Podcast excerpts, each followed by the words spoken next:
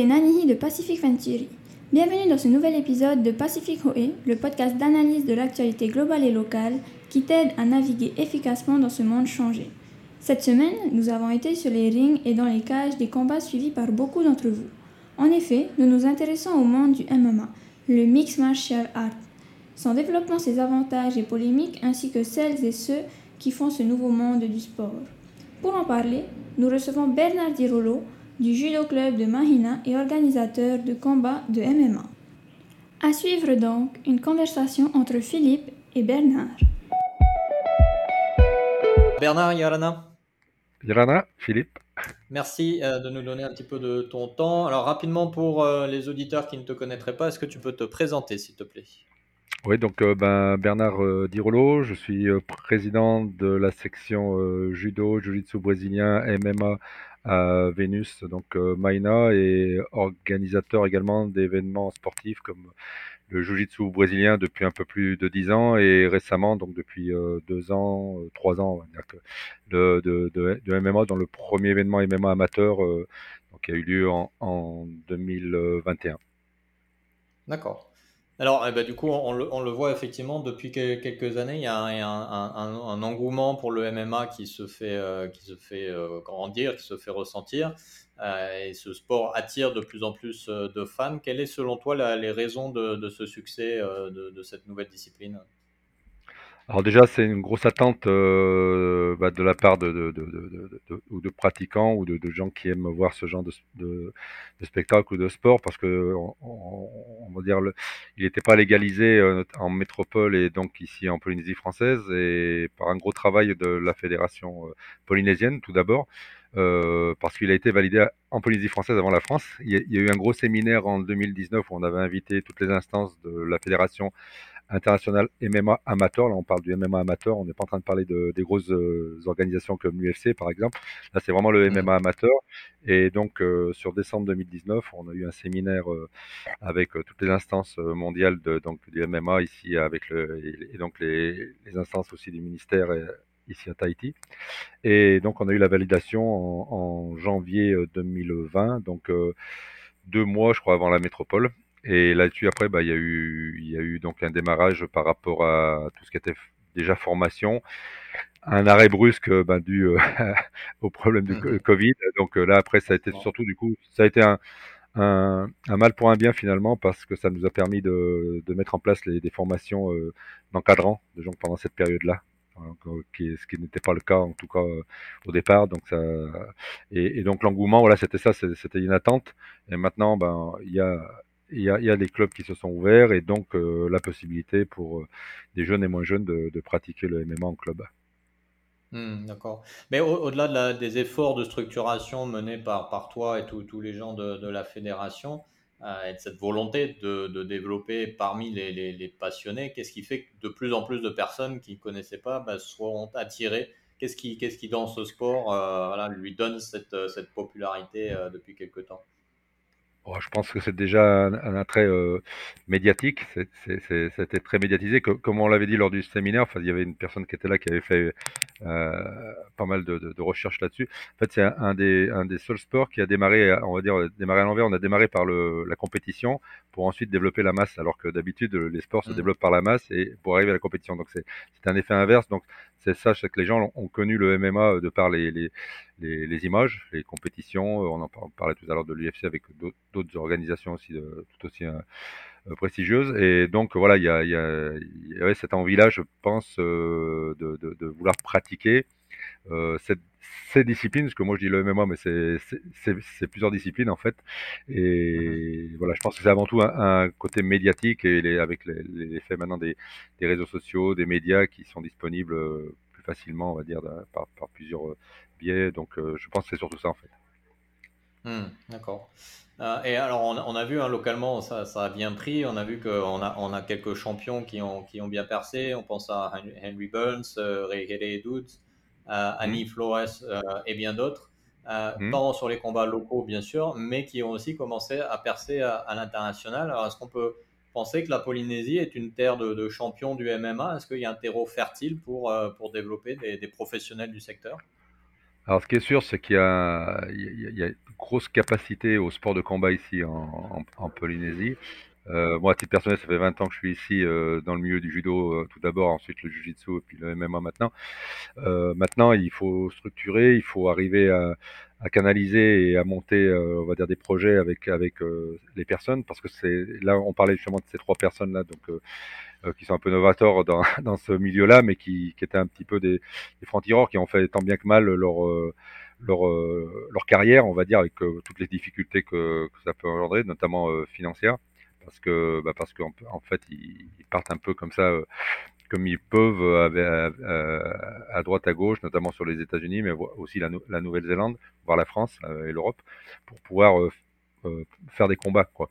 Donc là, ce mmh. qui est prévu maintenant avec la fédération, c'est d'essayer de mieux structurer tout ça et d'arriver à, à, être un peu plus un, un, sport, on va dire, euh, qui avec des, des, sélections, avec des qualifications et de par euh, la fédération internationale amateur, euh, de, pouvoir participer à des championnats du monde, euh, voilà, que, championnats continentaux, championnats du monde, ce qui a déjà été le cas donc ces, deux dernières années, quoi. Mmh, D'accord.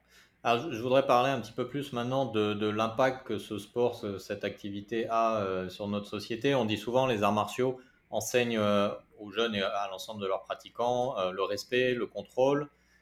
on sait que dans notre pays, on, on, voit beaucoup aussi de, de bagarres ou de, de, certaines formes de violence qui sont encore très présentes au quotidien.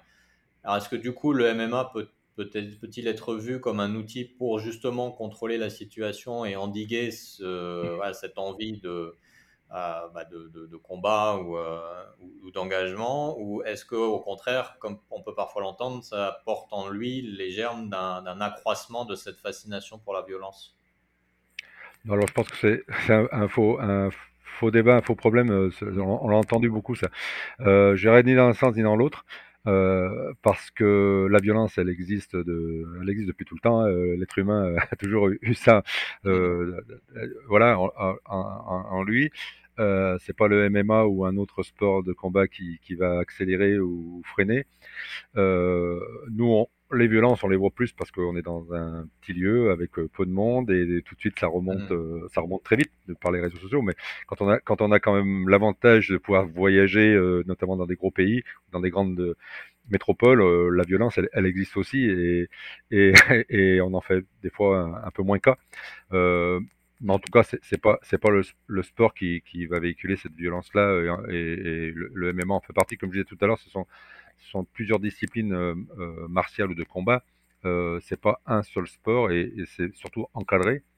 Et donc, mmh nous, ce qu'on essaie, c'est d'inciter ben, les, les, le public, jeune ou moins jeune, de venir dans un lieu encadré, sécurisé, et de pouvoir pratiquer en compétition, euh, en toute sécurité, euh, avec des, des objectifs.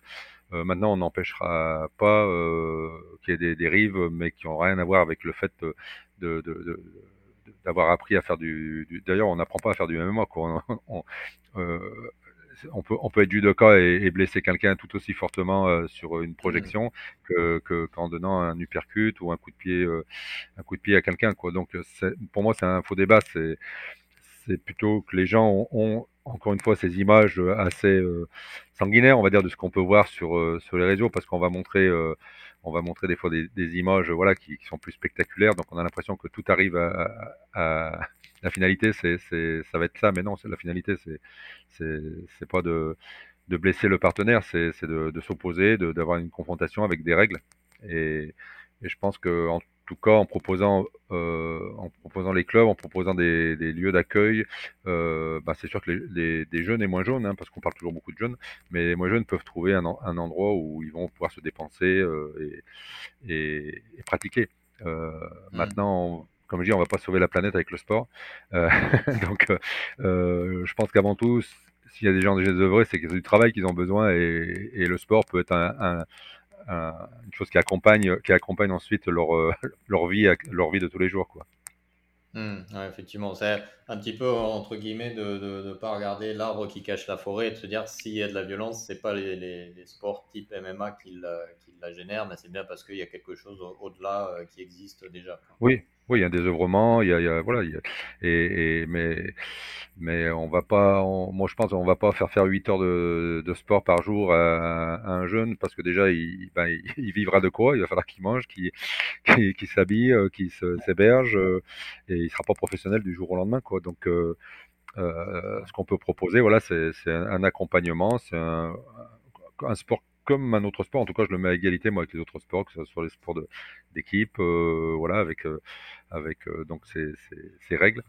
Et, mmh. et, après, on choisit, on choisit avec ce qu'on ce qu'on aime faire, quoi. Mais mais c'est sûr que voilà, il y, a un, y a un engouement. Alors, ça serait dommage de pas profiter de cet engouement-là et de dire, oh, ben, on propose rien. Voilà, maintenant on propose, et, et, du coup, beaucoup de monde peuvent peuvent se retrouver dans, dans, dans, dans des clubs le en soirée ou en journée et de, de pouvoir pratiquer. Donc effectivement, à ce moment-là, ils sont pas ailleurs en train de peut-être de, de, de, faire, de faire d'autres choses. Quoi, voilà.